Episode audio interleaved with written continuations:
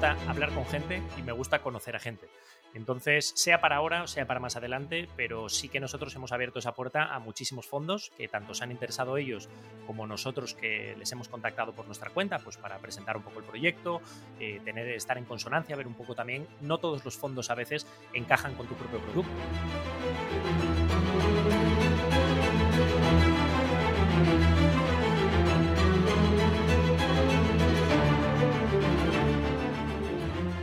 Hola a todos y a todas. Buenos días, buenas tardes o buenas noches en función del momento o el día en el que escuchéis este programa. Yo soy Luis Hernández Valencia, iniciador e impulsor de Asturias Power.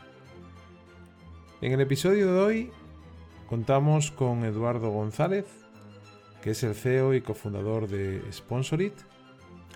Sponsorit es una plataforma de, publicidad inteligente y que conecta a streamers y a marcas dentro del ecosistema de, estos nuevos canales de comunicación que, estamos acostumbrados a, ver, en este caso, por ejemplo, a, personajes como, como Ibai Llanos. ¿no?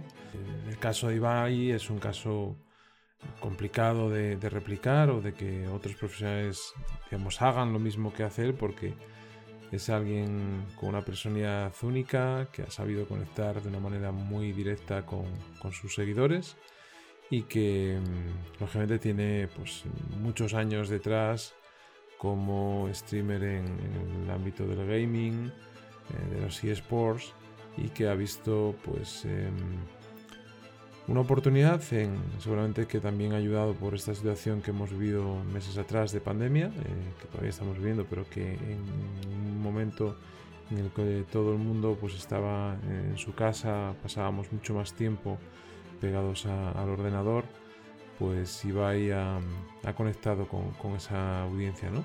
Al igual que Ibai, pues otros muchos creadores de contenidos que, utilizan estas plataformas para eh, conectar con, con sus seguidores y que eh, las marcas lógicamente les interesa estar ahí cerca. ¿no? Pues Sponsorit es una, compañía asturiana eh, fundada por, tres socios y que con Eduardo pues entraremos más en detalle ¿no? para que veáis un poco eh, en, qué se, qué consiste. Son estas plataformas como YouTube o como Twitch y otras seguramente que irán apareciendo en el camino las que pone en contacto Sponsorit las personas que crean los contenidos con las marcas que están interesadas en acceder a, nuevas audiencias. Esperamos que os guste este episodio con Eduardo, su experiencia, eh, su desarrollo profesional antes de, crear esta compañía y de sus experiencias eh, no solamente en Asturias, sino fuera de nuestra región. Y ya sabéis, si os gustan nuestros episodios, si os gusta el podcast de Asturias Power, no dejéis de recomendarnos en, Apple Podcast, que eso siempre nos va a ayudar a, mejorar los rankings y, a ir aumentando posiciones. Muchas gracias a todos y a todas. Empezamos.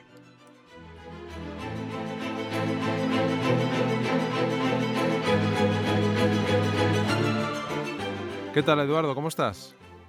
Hola Luisma, ¿qué tal? Muy buenos días. La verdad que muy bien, contentos. Eh, yo, bueno, yo estoy viviendo en Valencia y la verdad que aquí, oye, tenemos por lo menos buen tiempo. En Asturias ya me comentaron que, estaba lloviendo hoy, ¿no? Bueno, empezó ayer, empezó ayer por la tarde, pero llevaba unos días, unos días de, secano, unos días de secano. No, no siempre va a estar, va a estar lloviendo aquí. Ya lo sabes que esto es muy variable y, y, realmente ya lo he comentado más veces con, con otros invitados que cada vez llueve menos.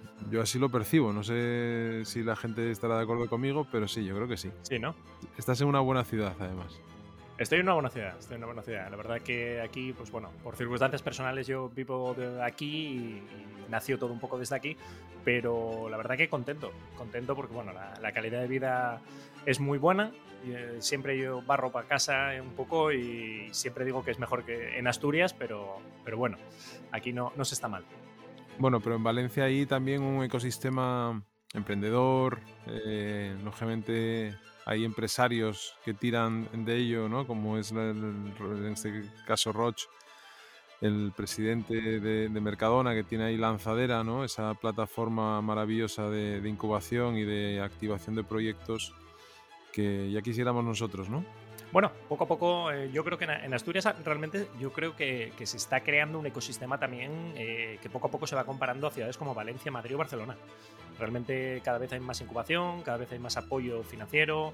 Eh, sobre todo, mm, lo que se va viendo cada vez es que sale muchísimo más talento y cada vez son muchas más las empresas que, despuntan a nivel nacional e internacional.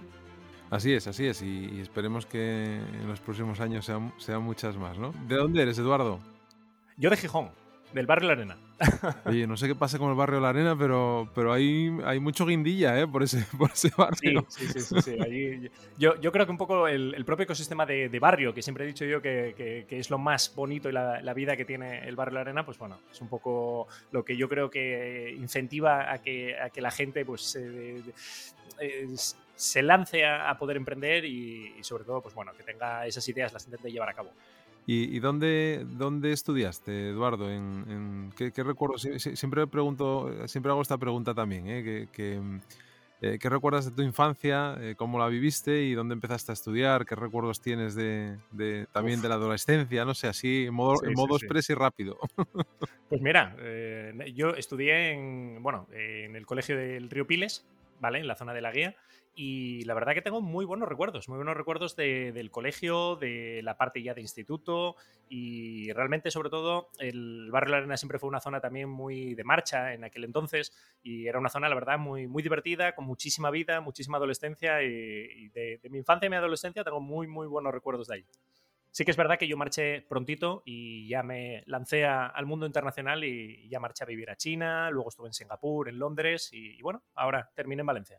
Muy bien, es curioso porque también eh, nuestro anterior invitado, eh, Arturo Ordieres, estudió en el Piles y, y Alex Lawton, eh, que hablaba con Arturo Del, que es mi jefe en este caso, el responsable de, de Bedrock, estudió en el Piles también.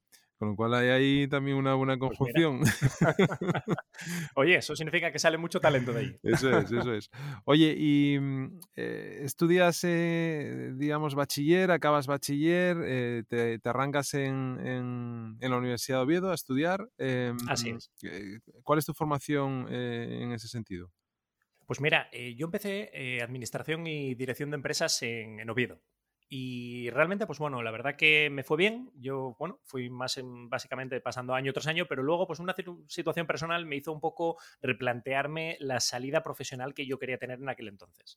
Entonces veía que en aquel entonces la mayor parte de, mis compañeros iban y salieron, así fue, eh, hacia bancos, eh, pues muy trabajo de despacho, de oficina, y yo que era un poco culo inquieto, pues bueno, necesitaba tener una, una salida más de viajar internacional, conocer mundo y poder dar salida a toda esa inquietud que yo tenía.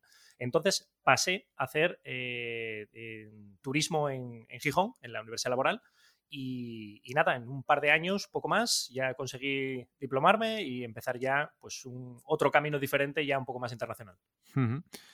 Oye, ¿y, el salto a China? Pues mira, eso fue una iniciativa que salió en su momento eh, promocionada por el grupo IDEPA. Entonces, eh, yo casualmente, de, estas cosas que a veces no sabes si es el destino o, por qué, eh, a mí me llega un correo estando eh, por la propia intranet de, vamos, de, turismo.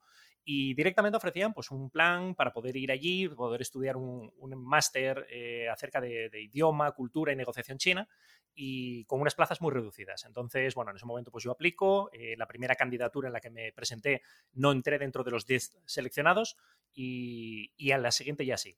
Entonces, a partir de ahí, pues bueno, empezó una aventura totalmente diferente en la que marchamos para allí. Yo finalmente estuve dos años, pero bueno, tengo compañeros que han estado hasta diez años allí eh, viviendo y que sí que es verdad que un poco, por ende, son muy pocos los que quedan fuera y al final la gente tiende a, a volver otra vez a Asturias. Oye, ¿y quién te encontraste hace Hace 10 años en, China, cuando, cuando viajaste allí, em, no sé en qué zona estabais. Pues mira, yo, estábamos en una ciudad que se llamaba Hanzhou, que es una, ciudad eh, muy, muy grande, pero que, bueno, que está a 45 minutos en tren bala de la ciudad de Shanghái. Y realmente pues es una ciudad con un nivel de vida altísimo, ¿vale? O sea, de hecho tiene la, mayor concentración de coches de lujo, ¿vale? Eh, después de, me parece que es de, de Monte Carlo y estás hablando de que es una ciudad de millones y millones de habitantes. No recuerdo ahora mismo, pero, pero vamos, está por encima de, 10 millones de habitantes. Y, realmente, pues bueno, eh, nos encontramos un poco en una situación, como yo siempre digo, lo comparo con la película de Avatar, porque era un mundo completamente diferente. O sea, encontrarte tiendas que no sabías lo que, lo que vendían, que no sabías ni para qué servían, que no llegabas a entender qué era lo que estaban vendiendo allí. Y era una tienda en la que la gente entraba y salía, y que incluso preguntando, interesándote, entrando, y costaba eh, hacerte a lo mejor al, ritmo de vida y al, estilo de vida que, tenían allí. Después de, China, ¿qué, otras experiencias? ¿Regresas a, España? Em, ¿Cómo es el siguiente paso? Pues mira, eh, eh, después de eso, pues tuve un año de, de impasse que estuve viviendo en Singapur, y un poco por situación personal, pues bueno, fue el, destino que, un poco me tocó. Y a partir de ahí, pues bueno, no era un destino en el que yo me sintiera del todo 100% cómodo, sobre todo a nivel laboral. Eh, allí era muy complicado, ya que el propio gobierno tiene que alegar y defender de por qué te está contratando a ti y no está contratando a, una persona de allí. Entonces, eh, tienen cuatro idiomas en, digamos, oficiales, eh, era muy complicado poder competir teniendo conocimiento de, inglés, algo de chino y, español en aquel mercado. Entonces, ahí es cuando vuelvo, tengo unos meses en, Asturias y, decido pues, volver otra vez a la andadura internacional y me voy a Londres. Tenía un amigo allí y tuve la suerte de que ya tenía una casa, una habitación en la que podía alojarme ya según llegué y ahí fue donde un poco empecé yo con el tema publicitario. Ahí empecé a trabajar en una empresa de allí de Londres que gestionaba la, publicidad a bordo de, las principales aerolíneas del mundo. O sea, desde ahí se gestionaba Iberia, eh, EasyJet, eh, y luego gestionaban, pues bueno, muchísimas internacionales, incluidas American Airlines o, United. ¿Y, cuánto tiempo estás ahí en Londres? Pues un par de años. Estuve un par de años, estuve primero en esta empresa, luego estuve con un proyecto que empezaba con National Express, la, empresa que luego adquirió ah, Alsa, y, empezaban a meter una, revista también a bordo de todos los, trayectos que tenían, tanto nacionales como trayectos un poco internacionales que tenían. Y, empezamos un proyecto para poder empezar a gestionar esa misma revista in flight que se estaba eh, editando poder hacerla eh, dentro de los autobuses. ¿Y, cómo es esa llegada al ámbito de la comunicación? Porque vienes del, ámbito de, la empresa, después el turismo, eh, vida internacional en China y, llegas y empiezas a trabajar en ese ámbito. ¿Cómo, eh, cómo, tiene ¿Es, ¿Es, algo casual o, es, es algo que fuiste buscando, que encontraste? ¿Cómo fue un poco realmente fue un poco buscándolo. Fue un poco. Eh, siempre ha sido la inquietud que yo tengo. Yo soy un enamorado de la publicidad. O sea, yo de, pequeño coleccionaba eh, spots publicitarios que me llamaban la atención. Siempre tenía mi propio ranking de los mejores anuncios. Y, era una cosa que, bueno, que siempre me la llevaba dentro. Entonces, ahí fue cuando empezó un poquito, eh, estando yo en Valencia, en una, una startup de aquí, potente, quedo en una situación de ERE. Eh, de ERTE en concreto. Y en ese momento, pues bueno, eh, estando yo en mi casa con la inquietud que yo tenía, es cuando decido contactar con, Luis y con Mark, mis otros dos socios, y plantear un, cómo podíamos mezclar esa parte publicitaria con la parte de, en este caso, de los streaming, que tanto nos gustaba como, como chavales gamers de, toda la vida, pues eh, queríamos intentar poder llevar eh, esta parte publicitaria, atraer a muchísimas marcas y conseguir sobre todo que los eh, streamers y los creadores de contenido pudieran estar viviendo de, su hobby. ¿Y cómo surge esa relación entre vosotros, entre Mark y, Luis en este caso? ¿Os conocíais? ¿Teníais relación previa? Pues mira, es, curioso, es curioso. A veces no sabes por dónde qué caminos te va a llevar el destino, pero Luis también estudió en el Piles, ¿vale? Y es el hermano de un compañero mío de toda la vida en el que incluso cuando lo que comentaba de que tuve la posibilidad de tener casa, una habitación en, Londres cuando fui para allí, era el hermano. O sea, yo estuve un tiempo viviendo con el hermano, allí fui, fue donde conocí a Luis.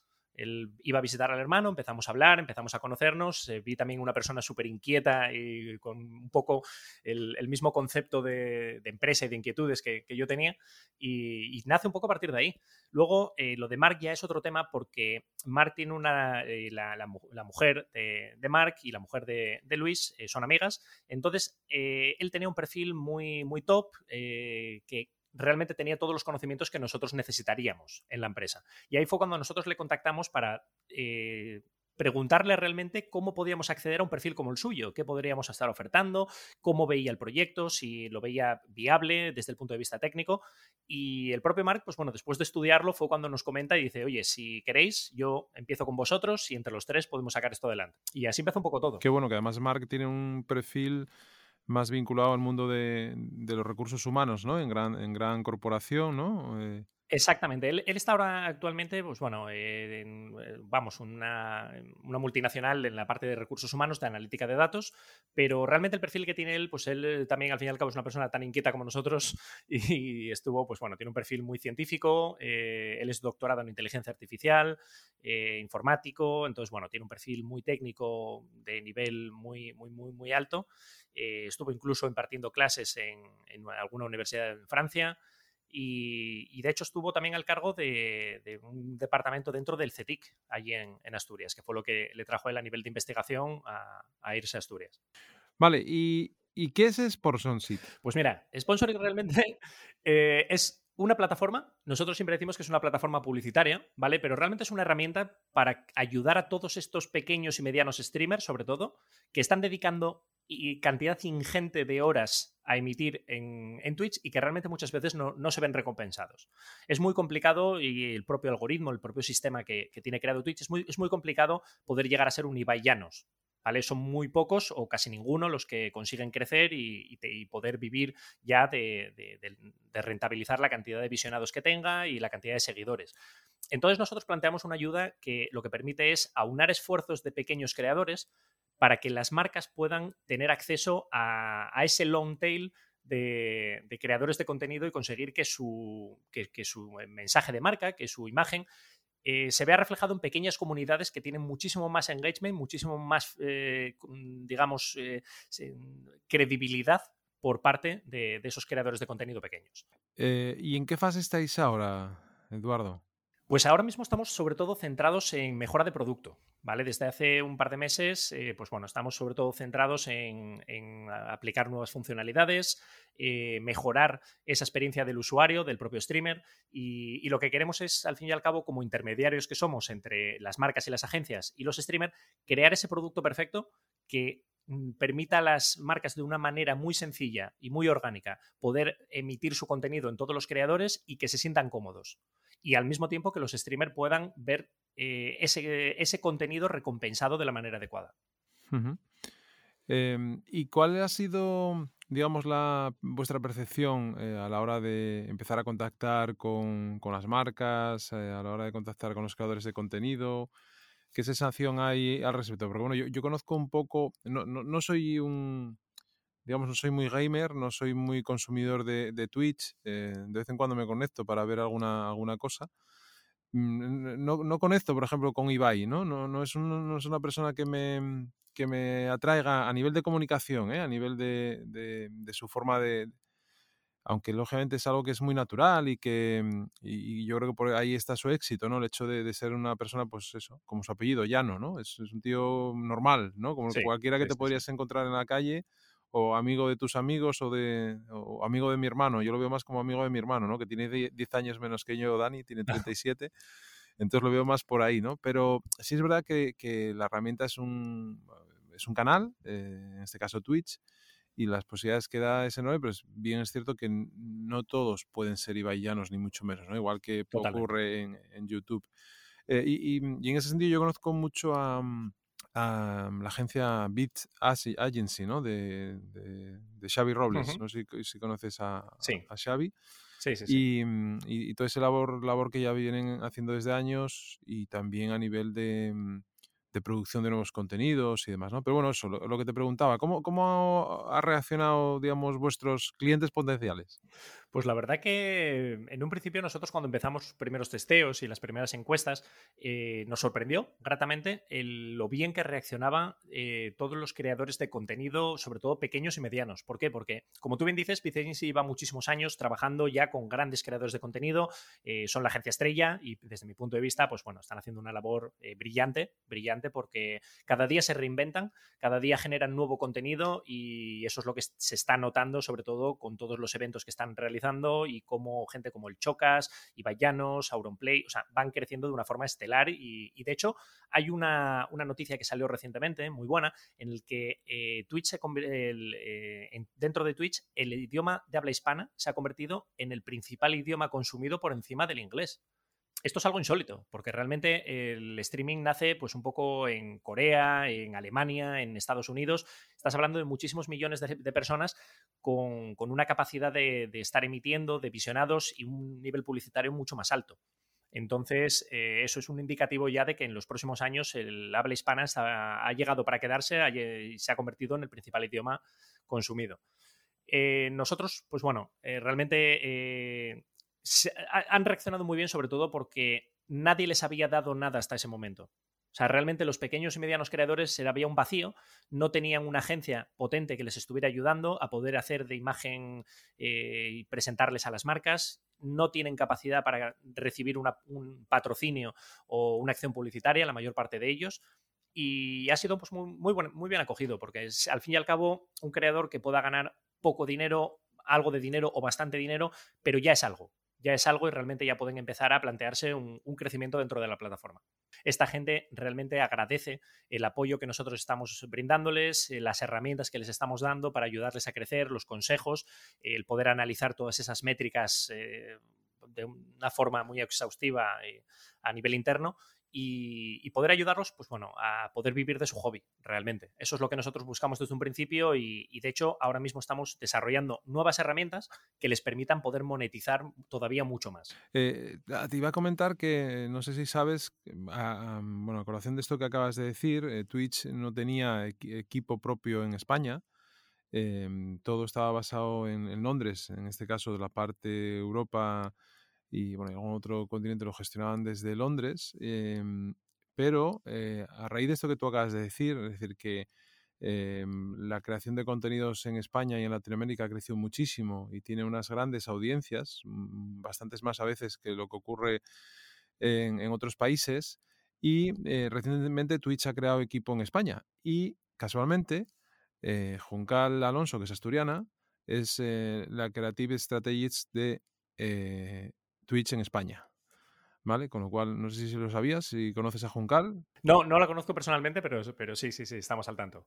Bueno, pues eh, ahí hay conexión, ¿vale? Además, eh, Juncal ha participado en algún evento eh, nuestro y tenemos muy buena relación con ella, así que si queréis hacer match ahí, a nosotros ayudamos a, a hacer... Por supuesto, encantados. Oye, Eduardo, y una cosa muy importante cuando uno empieza Además decías que venías de, otra, de, trabajar con otra compañía eh, valenciana. Eh, bueno, ¿Jeff es valenciano o es alicantina? Eh, valenciana, valenciana. Valenciana, ¿no? Bueno, una, startup que, tenía ahí un proyecto y que, bueno, pues ha, habido, ah, lógicamente, en esa evolución, pues algún problema. Em, en, el, en, el, en, diciembre, en el evento que hicimos en, Navidad eh, de, Asturias Power, un futuro por descubrir, hablábamos de, tres bloques, ¿no? de, eh, oportunidades que tenía Asturias en el contexto actual, proyectos reales que se podrían desarrollar en Asturias y eh, la pata también muy importante, fundamental, la parte de financiación. ¿no? la importancia, lógicamente, de, de acceder a, mm, a distintos canales financieros que te ayuden a, mm, pues a iniciarte en un momento dado o a, generar un mayor crecimiento de la compañía o a consolidar ¿no? en, distintos estadios. Eh, ¿Cómo estáis viviendo vosotros eh, este, esta fase de búsqueda de financiación? Em, lo importante que, el papel importante que pueden jugar las administraciones públicas en este sentido, pero también, lógicamente, eh, acompañado de la parte privada.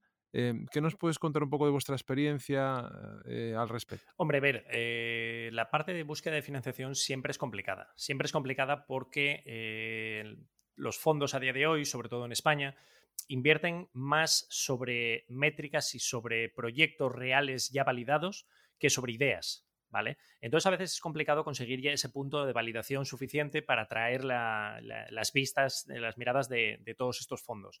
En Asturias realmente, pues bueno, eh, para nosotros fue clave el apoyo de, la Sociedad Regional de Promoción.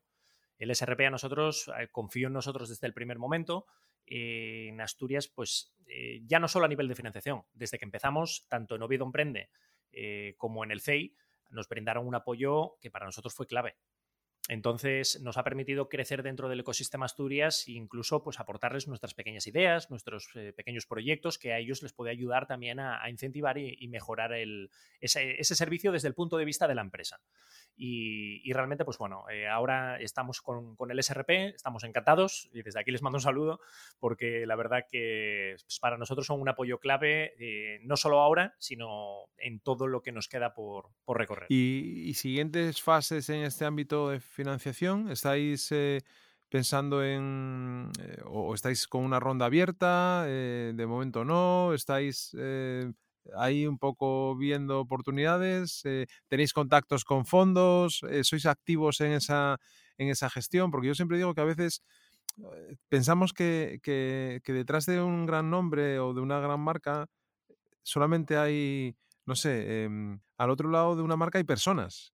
Y yo siempre digo lo mismo, las personas hablan, tienen una boca, tienen unos ojos, tienen unos oídos y con ellos puedes interlocutar allí donde estén. Y hoy en día eh, estarás conmigo, que nunca ha sido tan fácil contactar con alguien. Otra cosa es que, eh, es que esa persona te haga caso, ¿no? Ese es otro tema. Es otro tema. pero, pero por lo menos el intentarlo, el, ser tú el provocador de esa, de esa conversación, está a golpe de un clic en, en, LinkedIn si esa persona está al otro lado, ¿no? Tienes esa posibilidad.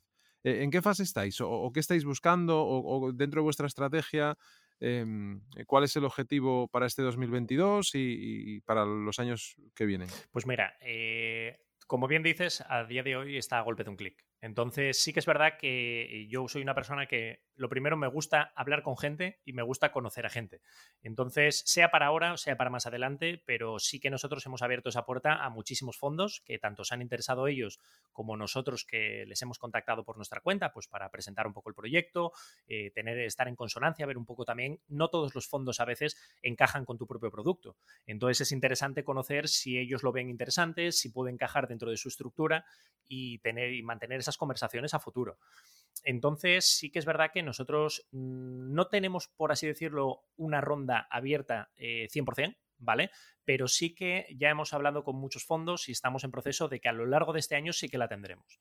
Entonces, ahora mismo nosotros queremos poner el, 100% del foco en creación y mejora de producto y en escalado. Nosotros sabemos, al fin y al cabo, eh, un poco también de primera mano de estos propios fondos, qué es lo que están buscando y qué es lo que necesitan ver. Entonces es ahí donde nosotros estamos poniendo el foco para poder hacer ese escalado, crecimiento, eh, poder eh, mejorar lo que tenemos y, conseguir, pues bueno, más adelante en el momento en el que nosotros nos planteemos, oye, vamos a necesitar esta ronda para esto en concreto, en ese momento nosotros acudiremos con, un portfolio y una presentación de este es el proyecto y esta es la necesidad que tenemos.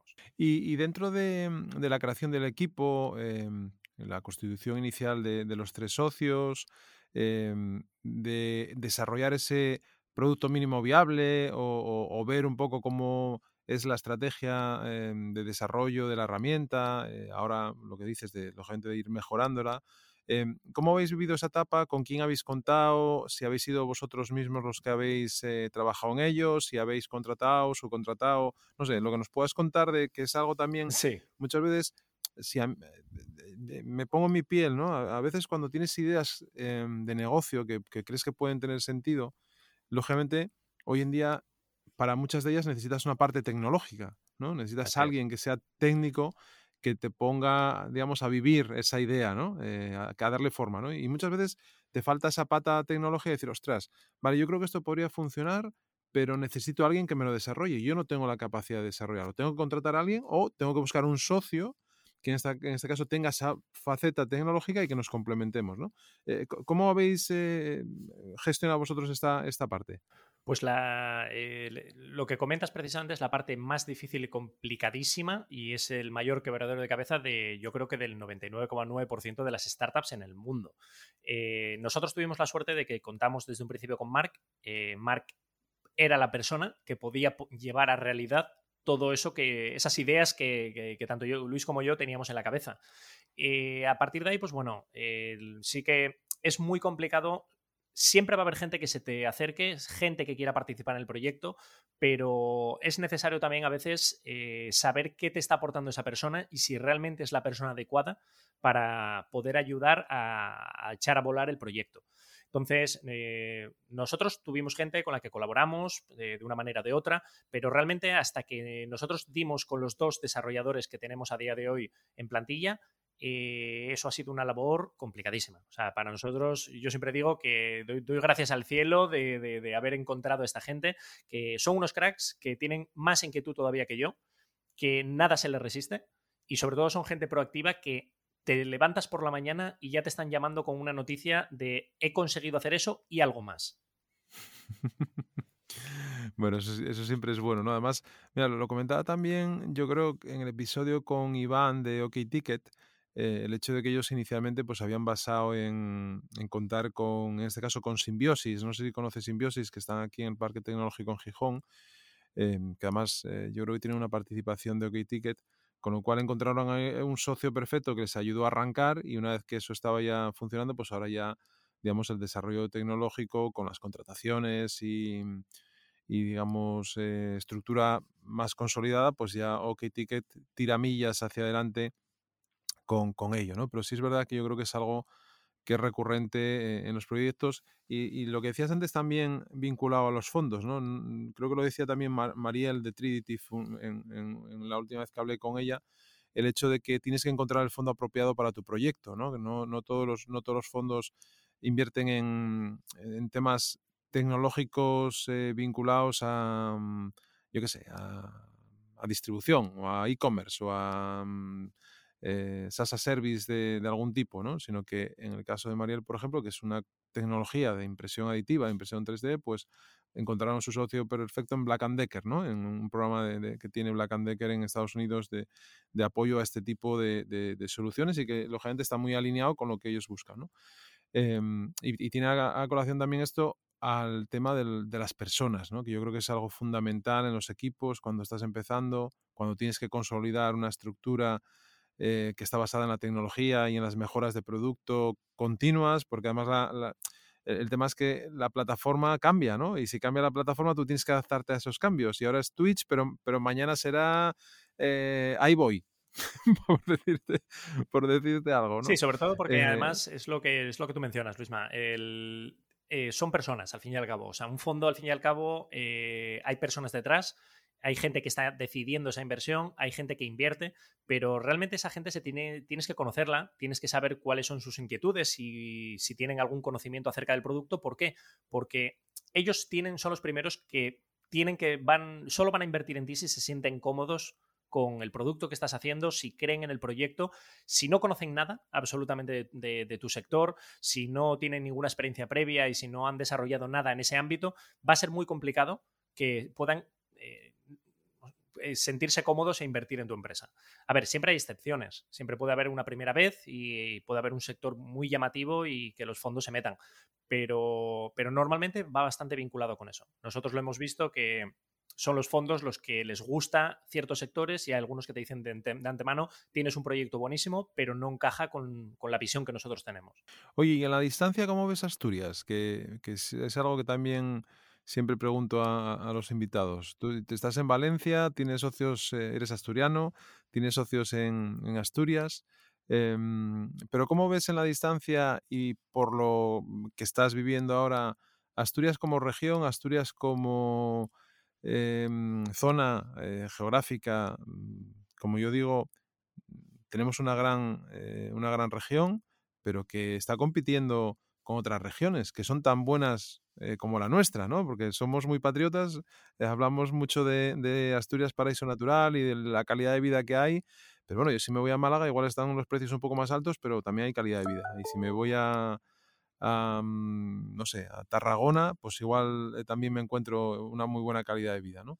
¿Qué crees que, debemos hacer o, trabajar o esforzarnos para convertir realmente Asturias en, un espacio que por lo menos compita con otros, eh, en este caso de, España, ¿no? del país en a ver, yo creo que eh, Asturias ahora mismo está, ha evolucionado muchísimo en los últimos años. O sea, eh, yo desde fuera se ve como Asturias hace, si nos remontamos a lo mejor hace 10 años, Asturias no era ni la sombra ahora mismo tecnológicamente hablando de lo que es a día de hoy. Eh, pues todo lo que es la creación de, la milla del conocimiento, eh, poner en común todas esas empresas grandes con empresas pequeñas, eh, poder aportar. Yo siempre digo que la, comunidad startup, al fin y al cabo, es la cabeza pensante que, muchas empresas grandes van a poder utilizar. O sea, es el I más D más I de esas empresas grandes muchas veces. realmente es necesario, es necesario potenciar ese ecosistema. A día de hoy, pues hay muchísimas iniciativas muy buenas.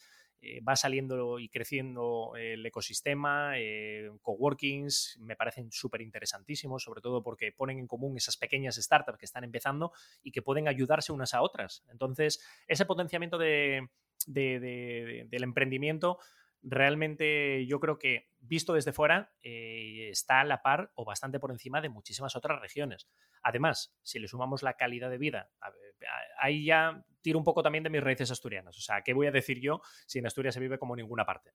O sea, en Valencia se vive muy bien, pero para mí, pues eh, me dices, ¿cómo lo ves desde la distancia? Yo te diría que lejos, ¿sabes? Eh, he tenido que montar una empresa con mis socios en Asturias para seguir sintiendo de que estoy atado y que tengo esa raíz todavía ahí y poder tener una excusa para ir bastante más a menudo. Oye, ¿y, tu sitio preferido de Asturias? Pues bueno, yo te diría que, el muro. O sea, hay muchos sitios, hay muchos sitios. A mí Asturias en general, no, yo no soy tampoco eh, muy cerrado de miras en ese sentido y, hay zonas preciosas. O sea, a mí las zonas de, costa me parecen maravillosas, las zonas de, montaña, eh, vamos, son, son bestiales los paisajes que hay. Eh, realmente todo es bonito. O sea, tienes Oviedo con la zona un poco más a lo mejor señorial, la zona centro, que me parece preciosa, el Parque San Francisco, eh, Gijón tienes la, zona del muro, que, vamos, es inigualable y, realmente, pues bueno, se echa de menos, se echa de menos todo eso.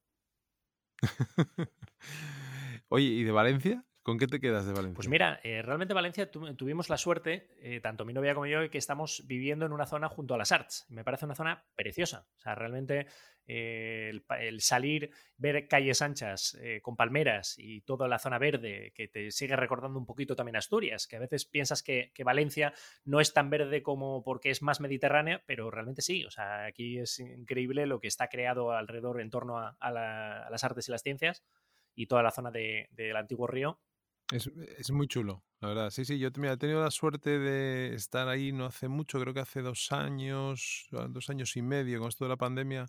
Hay un año ahí que tenemos todos, yo creo, un poco difuso, pero estuve en, una escuela que organiza eh, que es una empresa eh, de CEO español que está basada en Corvallis, en Oregón, pero que tiene unas oficinas en, en, Valencia, la parte de comunicación, em, gestión de eventos, la parte de recursos, eh, la, llevan desde ahí, porque uno de sus socios eh, es un gran empresario de, esa ciudad y, mm, y, hacen, todos los años hacían, bueno, presencialmente, cuando se podían hacer las cosas presencialmente, hacían unas escuelas de verano Em, sobre Machine Learning, ¿no? que es em, temas de inteligencia artificial, que es lo que es eh, BigML, que es un SaaS Service de Machine Learning, uno de los primeros que hubo en el mundo, y que está liderado por Francisco Martín, que, em, que es sevillano, andaluz, pero que se formó en Valencia y que ahora vive desde hace ya 20, 20 y pico años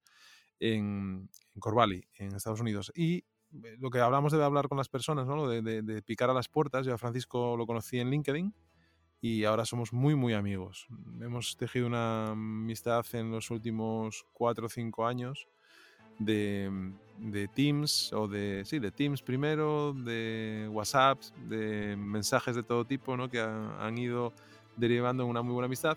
Y eh, la última vez que estuve en Valencia me sorprendió la vida que tenía la ciudad, la fuerza que se vivía desde esa ciudad, eh, la cantidad de gente joven que veía por la calle en Valencia, que, fue otra cosa que me sorprendió mucho, ah, y la gran colonia de italianos que hay en esa ciudad.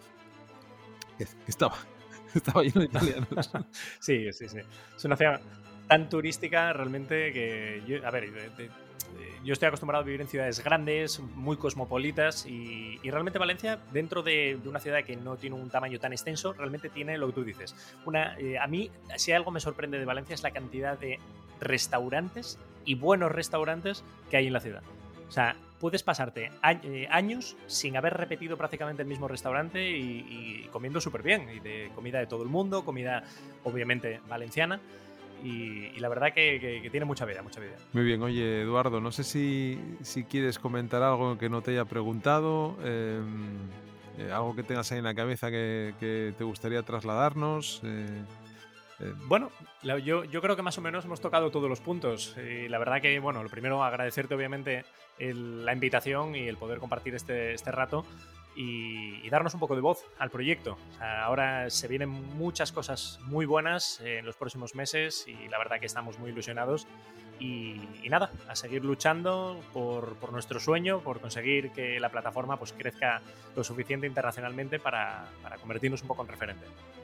Si te parece, vamos a hacer una cosa que lo estoy planteando a, pues a distintas personas con las que hablo, distintas empresas, que es em, que me gustaría empezar ya a hacerlo este año, que nunca lo hemos hecho, es hacer seguimiento de, ciertas compañías eh, a través de vosotros, que en este caso puede ser que um, seas tú o podemos hablar otro día con Marc o, con, o, con, Luis y, mm, y ver si dentro de en el segundo trimestre del año en el tercer trimestre, cuando decíamos, ¿no? Hacemos un, haremos un pequeño calendario, pues que nos contéis cómo evoluciona el proyecto, ¿no? Es una manera de hacer un seguimiento a través de, otra conversación, quizás un poco más corta, más breve, pero que nos digáis, oye, pues mira, eh, hemos abierto ronda, estamos en este momento o hemos mejorado el producto, eh, tenemos estos clientes, hemos empezado a colaborar.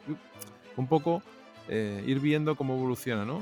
Porque a veces por supuesto, podemos contar cosas positivas o no, o, nos hemos equivocado en esto, ¿no? Que, puede ser también importante escuchar eh, del, equipo emprendedor, pues oye, cosas que, os habéis dado cuenta que si las volvierais a hacer las haríais de otra manera, ¿no? Es decir, yo creo que eso es muy enriquecedor y es algo que quiero ir haciendo y, lo he comentado con, con Fonda, Luz Sin Solar. Además, me gustaría coger esos sectores muy distintos, ¿no? Que sean unos sector industrial, otro sector más Em, industrial pero tecnológico, otro más de un mundo que está creciendo, lógicamente, como es el del gaming, los creadores de contenidos, eh, todo este tipo de cosas.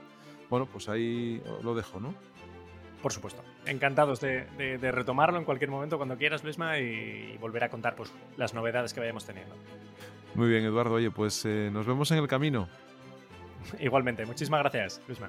Venga, un abrazo fuerte y, que vaya bien por, por esa tierra mediterránea. Gracias.